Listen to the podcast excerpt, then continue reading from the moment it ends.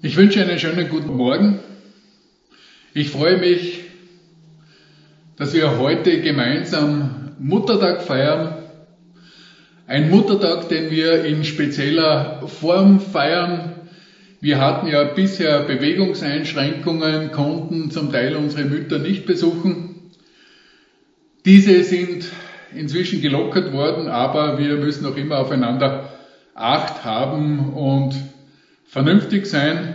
Und wir haben sicher schon auch ganz kreative Lösungen für unsere Beziehungspflege zu unseren Eltern, zu unserer älteren Generation gefunden. Muttertag. Muttertag ist eine Gelegenheit, Danke zu sagen. Eine Gelegenheit, Danke zu sagen an Gott für unsere Mütter. Eine Gelegenheit, Danke zu sagen an unsere Mütter für ihre anhaltende Liebe und Geduld und auch für ihre ganze Rolle, die sie in der Familie und in der Kindererziehung haben, aber auch für ihre Rolle, für ihre wichtige, für ihre entscheidende Rolle in der Gesellschaft.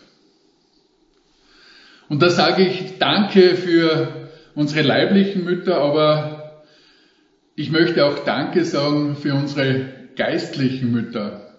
Für geistliche Mütter, die in Fürsorge für die geistlichen Kinder sich einsetzen, ihnen nachgehen, sich um sie kümmern. Und ich freue mich darüber, dass wir in unserer Mitte sehr viele solche geistliche Mütter haben. Ich möchte heute einen Text aus Jesaja 49 lesen, dem 15. Vers, der für mich immer wieder ein ganz besonderer Vers ist, wo Gott sagt, vergisst etwa eine Frau ihren Säugling, dass sie sich nicht erbarmt über den Sohn ihres Leibes? Sollte selbst diese vergessen, ich werde dich niemals vergessen. Jesus, ich danke dir für diesen Morgen. Ich danke dir für deinen Zuspruch, für deine Liebe.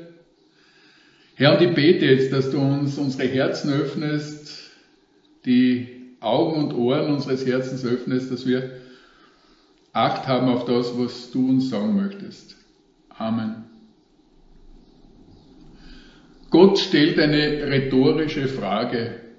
Kann es denn sein, dass eine Mutter ihr Kind vergisst? Und dahinter steht unmöglich. Das passiert ganz einfach nicht so. Und er sagt selbst, wenn das passieren sollte, dann erklärt er, dann sagt er, er wird nicht vergessen. Und wir sehen dahinter schon, dass hier in diesem Vers die Mutterliebe als hervorragendes Beispiel für Treue, für Anhalten, für Ringen und Kämpfen für das Kind steht. Und wir erleben immer wieder und wir sehen es auch, dass Mütter ausdauernd und eifrig besorgt sind um das Wohl ihrer Sprösslinge. Man sagt ihnen auch, dass sie multitaskingfähig sind, dass sie mehrere Dinge gleichzeitig erledigen, dass sie bei Babys bereits an ihrer Stimme die Bedürfnisse ablesen können und dass in der Nacht bereits das leiseste Geräusch des Sprösslings sie munter macht. Ich habe das selber bei der Ingrid erlebt, wenn unser Alex im Nachbarzimmer sich gerührt hat, wenn er etwas, einen Laut von sich gegeben hat, dann war sie wach. Also sie hatte dort einen sehr leisen Schlaf entwickelt. Mütter schützen ihre Kinder mit aller Kraft. Sie stellen sich vor sie, sie kämpfen für sie. Und in Erzählungen und auch in Filmen werden die außergewöhnlichsten Leistungen gezeigt, die Mutterliebe hervorruft. Ja, ihr Mütter seid etwas ganz Besonderes. Mütter sind könnte man sagen, auch ein Bild für die Intensität der Liebe Gottes. Ein Bild für eine treue und intensive Liebesbeziehung. Ein Bild für Gottes Liebe zu uns und auch ein Bild für liebevolle Gemeinschaft.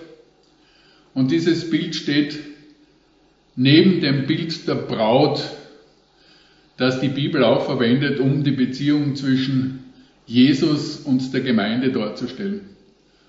Ein Bild der anhaltenden Liebe und dazu darf man auch sagen, Gott liebt Mütter. Gott hört ganz besonders auf die Gebete der Mütter. Er hört hin, wenn Mütter ihr Herz für ihre Kinder ausschütten. Gott kennt ihr liebendes Herz und er, ja, es ist immer ein Verlangen ganz einfach, diese Herzen vor sich anzuschauen, sie, sie ganz innen ganz einfach zuzuhören im Gebet. Durch Mütter entsteht und entfaltet sich Leben. Und es ist ganz wichtig zu sagen, dass ohne die Bereitschaft, Mutter zu werden, die Gesellschaft stirbt. Und das ist schon eine tragische Situation in unserer westlichen Welt, äh, in Mitteleuropa, in Österreich, dass diese Bereitschaft, Kinder in die Welt zu setzen, drastisch abgenommen hat und sehr viele gesellschaftliche Probleme dort zu finden sind. Kinder sind ein Geschenk Gottes und ein Geschenk, das unsere Gesellschaft zum Teil nicht mehr annehmen will. Und in der Bibel sehen wir, dass keine Kinder zu haben praktisch wie ein Fluch angesehen worden ist. Und wir sehen sehr viele Beispiele, wo daraus sehr viel Leid entstanden ist. Und wir sehen auch ganz besonders auch das Flehen von Frauen in der Bibel, wo sie keine Kinder bekommen konnten und wo sie verschiedenste Lösungen gesucht haben, wo sie Gott bestürmt haben, um ein Kind zu bekommen. Und wir sehen das auch bei der Mutter von Samuel, wie sie gebetet hat in Silo und wo sie dann tatsächlich auch eine Erhörung des Gebetes erlebt hat. Und wir sehen auch ganz äh, interessante Beispiele. Gott hat Maria auserwählt, um in die Welt zu kommen. Gott erwählt eine Frau, um hier auf dieser Welt zu erscheinen, um zur Wirkung zu kommen. Er hätte alle Möglichkeiten gehabt, die verschiedensten. Er hätte vom Himmel herabsteigen können. Er hätte einfach auftauchen können. Nein, Gott hat sich die Mühe gemacht, den Weg durch eine Mutter zu gehen, den Weg als Kind aufzuwachsen und als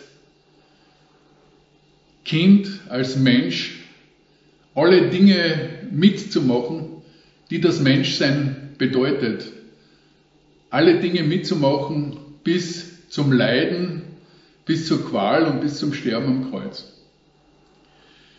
Schon im 1. Mose 3 haben wir den ersten Hinweis auf diesen Plan Gottes, wo uns die Bibel vom Samen des Weibes berichtet. Ein ganz interessanter Begriff, den man, der eigentlich fremd ist, der Same des Weibes. Normalerweise spricht man da immer von den Nachkommen der Männer, aber in diesem Fall sagt Gott, und ich werde Feindschaft setzen zwischen dir und der Frau, zwischen deinem Samen und ihrem Samen.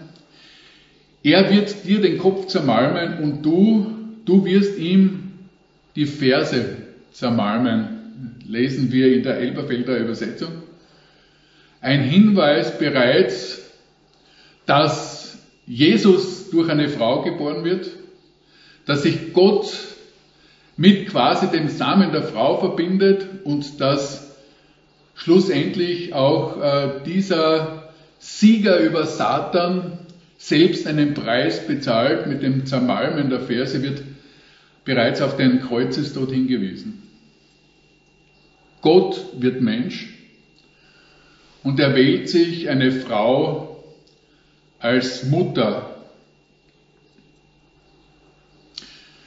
Unsere Mütter sind ein zentraler Teil der Familie. Sie, könnte man sagen, regeln entscheidend äh, das Familienleben. Sie sind mittendrin.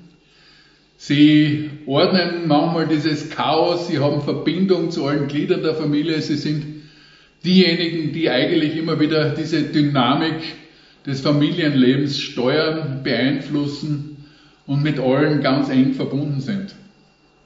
Und sie haben ein großes Potenzial. Wir sehen durch ihr Einfühlungsvermögen, durch ihre Sensitivität, dass sie die Anliegen der Familie ganz anders wahrnehmen, als es die Männer tun.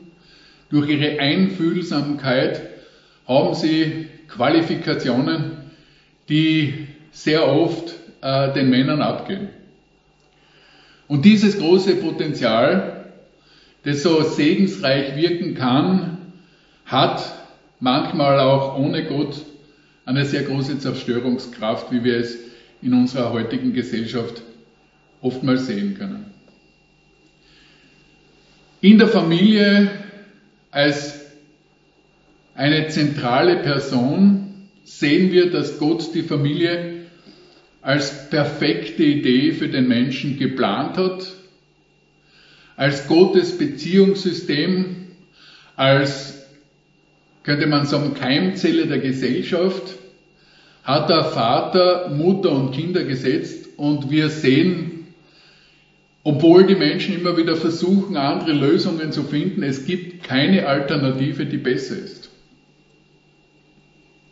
Es gibt keine bessere Alternative. Und Gott hat in ganz bestimmter Art und Weise Handlungsanweisungen für dieses Beziehungssystem eingesetzt, wo er die Beziehungen zwischen Eltern und Kindern in Geboten zusammenfasst. Und wir sehen das im zweiten Mose, im fünften Mose, in Matthäus, Markus, Lukas, spricht Jesus davon und im Epheserbrief äh, fasst Paulus es, Paulus es zusammen, wenn er schreibt in Epheser 4, Vers 1, ihr Kinder, seid gehorsam euren Eltern in dem Herrn, denn das ist Recht. Ehre deinen Vater und deine Mutter, das ist das erste Gebot, das eine Verheißung hat, auf dass es dir wohler gehe und du lange lebest auf Erden. Und dann sagt er weiter, ihr Väter, reizt eure Kinder nicht zum Zorn, sondern erzieht sie in der Zucht und Ermahnung des Herrn. Diese Gebote zeigen, dass es in diesem Beziehungsgeflecht ganz besondere Herausforderungen gibt, wenn Menschen auf engen Raum zusammenleben, wenn sie lange zusammenleben, wenn sie ihre ganzen Herausforderungen und Konflikte austragen müssen dass es da entsprechende Regulative gibt. Und wir sehen immer wieder die Gefahr, dass Grenzen überschritten werden, dass Kinder respektlos gegenüber ihren Eltern sind, die manchmal leider bis zur Handgreiflichkeit gehen. Und wir sehen aber auch, dass Eltern den Kindern gegenüber unweise handeln, sie aufbringen, sie überfordern, sie zum Zorn reizen, wie das Wort uns sagt. Und da spricht Paulus besonders die Väter an, dass wir darauf achten müssen, dass wir unsere Autorität nicht dahingehend missbrauchen, dass schlussendlich die Kinder die Liebesbeziehung verlieren, dass sie den Respekt verlieren und dass es schlussendlich dann zu Problemen kommt. Dieser Beziehungsaufbau ist, könnte man sagen, von klein auf ein wichtiger Bereich und es ist die Liebe. Es ist diese enge Beziehung, die auch dann schützt, wenn Herausforderungen da sind, wenn die Kinder in die Pubertät kommen, dann können wir nur mehr auf diese Beziehung zählen. Dann ist es diese Beziehung, die das Band zwischen Eltern und Kindern auch durch Krisen aufrechterhält. Und dieses Band ist etwas, was vor allem Mütter in der Lage sind, in ganz besonderer Art und Weise immer wieder zu knüpfen und zu stärken. Und es ist ganz einfach ein wunderbares Band der Liebe, das zwischen Eltern und Kindern besteht und auch bestehen soll. Das Wort sagt Ehre und Respekt für die Eltern, aber besonders auch für die Mutter. Wir sehen es vor allem, wenn Kinder dann älter werden und ich habe leider erlebt, wie ich schon gesagt habe, dass alleinerziehende Mütter sich vor ihren pubertierenden Söhnen gefürchtet haben. Das ist ganz einfach eine ganz eine tragische Entwicklung. In unserer Zeit steht die Familie unter Beschuss und immer wieder sehen wir diese Strömungen in der Gesellschaft, Strömungen, die die Familie zerschlagen wollen, die sie in Einzelelemente trennen, in Alleinerziehende, in getrennte, in verschiedenste Formen von Beziehungen und Geflechten. Und sehr oft ist es gesellschaftlicher Druck, die Karriere von Mann und Frau, die hier wirken. Es ist wirtschaftlicher Druck, um sich etwas leisten zu können, dass man ganz einfach jeder verdienen muss.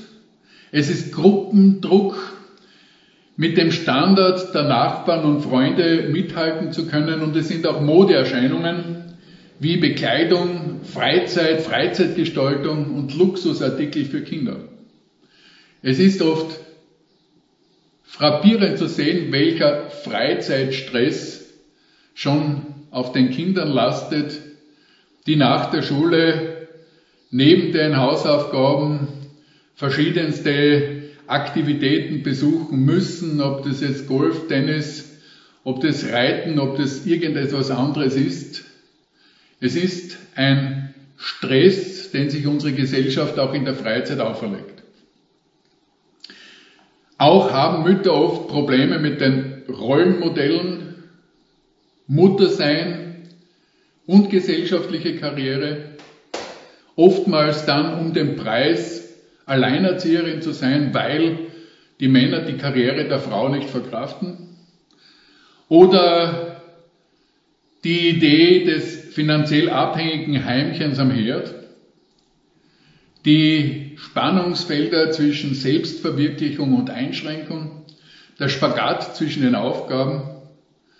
Und die Wichtigkeit die wichtige Rolle der Mütter auch in der frühkindlichen Entwicklung. Da sind auch in unserer Gesellschaft die Meinungen sehr stark gestreut. In manchen Ländern werden die Kinder bereits früh in eine Krippe geschickt, während sehr viele Wissenschaftler auch sagen, wie wichtig die ersten drei Jahre der Kinder sind, dass sie geborgen sind, dass sie zu Hause sind, dass sie von der Mutter versorgt werden. Aber wir sehen, dass diese ganzen Konflikte, die da entstanden sind und entstehen, die Bibel beschreibt sie als Konsequenzen einer gefallenen Schöpfung, als Konsequenzen einer gefallenen Welt. Was sagt die Bibel dazu? Bereits im Alten Testament zeigt die Bibel das Muster eines erfüllten Lebens für Frauen und Mütter. Und wir sehen es in Sprüche 31, in den Versen 10 bis 31 und das Bild, das wir da sehen, ist gewaltig. Da sehen wir kein Heimchen am Herd. Wir sehen eine verantwortungsvolle Partnerschaft, den Beitrag zum gemeinsamen Einkommen, eine Wirkung in Familie und Gesellschaft, eine Partnerin auf Augenhöhe.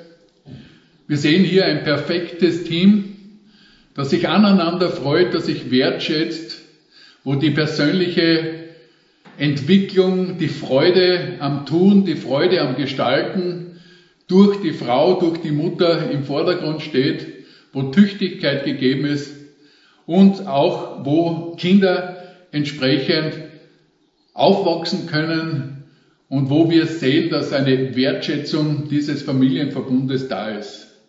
Sprüche zeigt uns, wie Gott die Frau sieht, wie Gott die Mutter sieht und welche Möglichkeiten es gibt, in, dieser, in diesem Leben ganz einfach zu gestalten. Und ich darf auf ein paar Mütter in der Bibel hinkommen. Beispiel im Alten Testament sehe ich zum Beispiel, wo sich Mütter für ihre Kinder einsetzen. Rebekka, die das Erbe von Jakob fördert. Und da sehen wir auch leider oft falsche Wege durch Parteilichkeit. Wir sehen Bathseba, die sich bei David für das Königtum Salomons einsetzt. Wir sehen aber auch geistliche Mütter in Führungspositionen, wie zum Beispiel Deborah, die Richterin ist, wo offensichtlich ein Mangel in der männlichen Bevölkerung herrschte und Richter 5, Vers 7 sagt, starke fehlten in Israel. Sie fehlten, bis du, Deborah, aufstandest, bis du aufstandest, eine Mutter in Israel. Wir sehen eine Mutter, die geführt hat, eine Mutter, die Fürsorge gehabt hat, eine Mutter, die als geistliche Mutter vorausgegangen ist. Wir sehen aber auch als Beispiel für die Mutterliebe Salomos bekanntes weises Urteil, wo Salomo offensichtlich um diese ganz besondere Beziehung zwischen Mutter und Kind wusste, als er seine Entscheidung traf, wo zwei Frauen um ein Kind gestritten haben. Eine Frau, die danach ihr Kind im Schlaf erdrückt hat und nun das, das Kind der anderen Frau wollte und Salomo sagte ganz einfach, holt mir ein Schwert. Und als das Schwert vor den König gebracht wurde, sprach der König, teilt das lebendige Kind in zwei Teile und gebt dieser die Hälfte und jener die Hälfte. Das sagte die Frau, deren Sohn lebte, zum König, deren ihr mütterliches Herz entbrannte in Liebe für ihren Sohn und sprach, ach mein Herr, gebt ihr das Kind lebendig und tötet es nicht. Wir sehen da drinnen den Unterschied zwischen der Frau, die offensichtlich nicht die Mutter war und die gesagt hat, teilt es, schneidet es auseinander. Und Salomo erkannte in seiner Weisheit, die ist sicher nicht die Mutter. Wir sehen aber auch Mütter im Neuen Testament, ganz vorneweg auch Maria als vorbildliche Frau und Mutter. Maria mit einer ganz besonderen Gottesbeziehung und das ist auch ein wichtiger Punkt, dass die Mutter eine entsprechende Gottesbeziehung hat und wir sehen da, wie von Maria gesagt wird, wie sie immer wieder das, was Gott getan und gesagt hat, in ihrem Herzen bewegt hat. Die Mutter der Söhne des Zebedeus interveniert bei Jesus. Sie wollte das Beste für ihre Kinder. Und wir sehen leibliche und geistliche Mütter auch bei Timotheus, wo Paulus im 2. Timotheus 1.5 schreibt. Denn ich erinnere mich an das, des ungeheuchelten Glaubens in dir, der zuerst in deiner Großmutter Louis und in deiner Mutter Eunike wohnte. Ich bin aber auch überzeugt, auch in dir. Hier zeigt uns das Wort, dass die geistliche Entwicklung ganz besonders auch durch Mütter geprägt werden kann. Die Großmutter als geistliche Mutter, könnte man sagen. Die Mutter als unmittelbare Person, die auch den kleinen Timotheus bereits geprägt hat und der das Geschenk hatte, gläubige, familienangehörige, gläubige Eltern zu haben. Mutterliebe als Bild für die Liebe Gottes zu uns. Jesaja 49, 15 darf ich noch einmal wiederholen. Vergisst etwa eine Frau ihren Säugling, dass sie nicht sich erbarmt über den Sohn ihres Leibes? Sollten selbst diese vergessen, ich werde dich niemals vergessen. Was sagt uns das heute? Gott hat ein zentrales Anliegen. Gott liebt dich und mich er vergisst den Einzelnen nicht und wir sehen diese Liebe sogar, als er Lot in Sodom oder aus Sodom gerettet hat. Er sieht die einzelne Person, ihm ist das Individuum, der einzelne Mensch wichtig und sein Anliegen ist es, Menschen zu retten. Wir sehen im 1. Timotheus 4, wie Gott unser Heiland will, dass alle Menschen gerettet werden und zur Erkenntnis der Wahrheit kommen. Oder Johannes 3, 5, 16, denn also hat Gott die Welt geliebt, dass er seinen eingeborenen Sohn gab, auf dass alle, die an den Glauben nicht verloren werden, sondern das ewige Leben haben. Er will uns. Er will dich und mich. Er will ewige Gemeinschaft mit dir aber er will nur Freiwillige. Und im Himmel wird es nur Freiwillige geben. Niemand wird gezwungen. Gott liebt die Menschen mehr als eine Mutter ihre Kinder. Und er gab für uns seinen Sohn, er ließ ihn für unsere Sünden sterben. Liebe heißt aber auch Respekt. Respekt vor der Entscheidung des Menschen. Respekt selbst vor fatalen Entscheidungen. Und das trifft sehr oft zu, wenn in unserer Welt Katastrophen und katastrophale Dinge passieren, wo ausgerufen wird, wie konnte Gott das zulassen? Aus Respekt vor dem freien Willen. Und das ist auch eine gewaltige Verantwortung des Menschen, die uns keiner abnehmen kann. Was ist nun das Problem? Die Bibel sagt, Sünde ist das Problem. Sünde? Sünde ist heute ein fremder Begriff, hat die Bedeutung verloren. Der Mensch ist ja von Grund auf gut, sagen die Wissenschaftler, und wir müssen den Menschen nur möglichst ungestört aufwachsen lassen und dann geht es schon in Ordnung. Wenn heute jemand sagt, ich habe gesündigt, meint er, dass er zu viel Kuchen gegessen hat. Das ist vielleicht nicht gesund, aber die Bibel sagt etwas anderes. Und so sagt Paulus, ich rede aber nicht von der Gerechtigkeit vor Gott, die da kommt durch den Glauben an Jesus Christus zu allen, die glauben. Denn es ist hier kein Unterschied. Sie sind allesamt Sünder und am Mangeln des Ruhmes, den sie bei Gott haben sollten.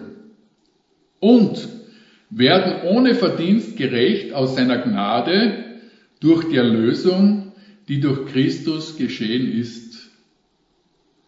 Sünde, die trennt, Gnade und Glaube, die retten. Römer 3, 22 bis 23. So ist nicht unsere eigene Gerechtigkeit das Problem. Es geht nicht darum, ob ich besser bin als mein Nachbar. Es ist die Frage, bin ich vor Gott gerecht? Bin ich in Gottes Augen gerecht? Aber diese Gerechtigkeit kann ich mit keiner Leistung selbst erarbeiten, erreichen oder erzwingen. Wir sehen den Befund, alle Menschen sind Sünder. Wir können tun, was wir wollen. Keine guten Werke, keine Anstrengungen helfen. Wir können keine Voraussetzungen mitbringen. Wir müssen kommen, so wie wir sind. Gerade jetzt dann werden wir ohne Verdienst gerecht. Aus seiner Gnade, durch die Erlösung und durch das Erlösungswerk Jesu. Es ist gewaltig und ich kann es bis heute nicht verstehen, warum um Gott das so getan hat, wie er das macht. Aber Fakt ist, wir müssen es uns schenken lassen. Manche sagen, ich bin noch nicht so weit. Was bedeutet das? Das bedeutet dann, ich will jetzt nicht, denn, wie wir gesagt haben, es gibt keine Voraussetzung, außer dass ich Jesus glauben möchte, dass ich seinem Wort glaube, dass er alles getan hat, dass ich bereit bin anzuerkennen, dass ich Sünder bin, dass ich bereit bin zu glauben, dass Jesus für mich gestorben ist, was die Bibel sagt, dass ich bereit bin, das Geschenk der Lösung anzunehmen. Wenn ich zu Weihnachten ein wunderbares Geschenk bekomme, dann denke ich oft, ich muss besonders brav sein. Ich muss mir das irgendwie verdienen. Fakt ist, ich kann noch so brav sein. Wenn die Eltern es mir nicht schenken wollen, dann hilft alles nichts. In gleicher Art und Weise ist auch mit dem Geschenk der Lösung kann nicht brav dafür sein. Ich kann durch keine Leistung das zu verdienen. Ich kann nicht bereit dazu sein, sondern die einzige Bereitschaft besteht in meinem freien Ja dazu, was Gott mir schenken will. So gibt es keine andere Voraussetzung, kein besser werden wollen. Es geht nur, ich muss Ja sagen. Und Gott fragt nach uns. Er wirbt in seiner Liebe um uns, er steht vor der Tür und klopft an. Und auch Krisen in unserem Leben können ein Anklopfen Gottes sein. Und nicht zuletzt auch Corona kann für den einen oder die andere ein Anklopfen Gottes bedeuten. Und Gottes Liebe sagt, Jesus kommt bald. Jesus hat auch über die Vorzeichen seiner Ankunft gesprochen. Er hat über Wehen gesprochen, weltweite Ereignisse, Kriege, Hungersnöte, Erdbeben, Katastrophen. Wehen. Ereignisse, die an Intensität zunehmen. Und auch in den Nachrichten wurde gesagt, die weltweiten Beschränkungen durch Covid hat es noch nie in diesem Umfang und in solcher Intensität gegeben. Eine Wehe. Und Jesus sagt in Lukas 21, wenn aber dies anfängt zu geschehen, dann seht darauf, erhebt eure Häupter, weil sich eure Erlösung naht. Erhebt die Häupter. Es gibt keinen Grund für Angst und Traurigkeit. Jesus kommt bald. Die entscheidende Frage ist, bin ich bereit? Bist du bereit? Jesus sagt, Seid bereit oder macht euch bereit. Denn der Menschensohn kommt zu einer Stunde, da er es nicht meint. Er kommt plötzlich und überraschend. Sind wir bereit heute? Bist du bereit jetzt? Gott liebt uns, Gott liebt dich und mich und er möchte mit uns Gemeinschaft haben. Aber es liegt an uns, ob wir bereit sind. Und ich darf abschließen und zusammenfassen. Heute ist ein Tag, wo wir Gelegenheit haben, Dank zu sagen. Dank für leibliche und geistliche Mütter. Danke, ihr Mütter. Gottes Kinder benötigen auch geistliche Eltern. Wir dürfen Danke zu Gott sagen. Danke für die Mütter als Bild für Gottes Liebe zu uns, für seine anhaltende Liebe und Geduld. Gott will uns Menschen retten. Er hat seinen Sohn dafür gegeben. Aber es ist unsere Entscheidung. Freiwillig. Und es ist auch heute Morgen eine Frage an dich und mich. Gibt es jemanden, der noch keine Entscheidung getroffen hat? Heute ist der Tag, Ja zu Jesus zu sagen. Oder wer sich entfernt hat, wir haben in der Predigt von Hans Innen gehört, Gott ist ein Gott der zweiten Chance. Lasst uns diese Chance ergreifen. Danke, liebe Mütter, und danke, Herr. Und ich möchte jetzt mit uns beten.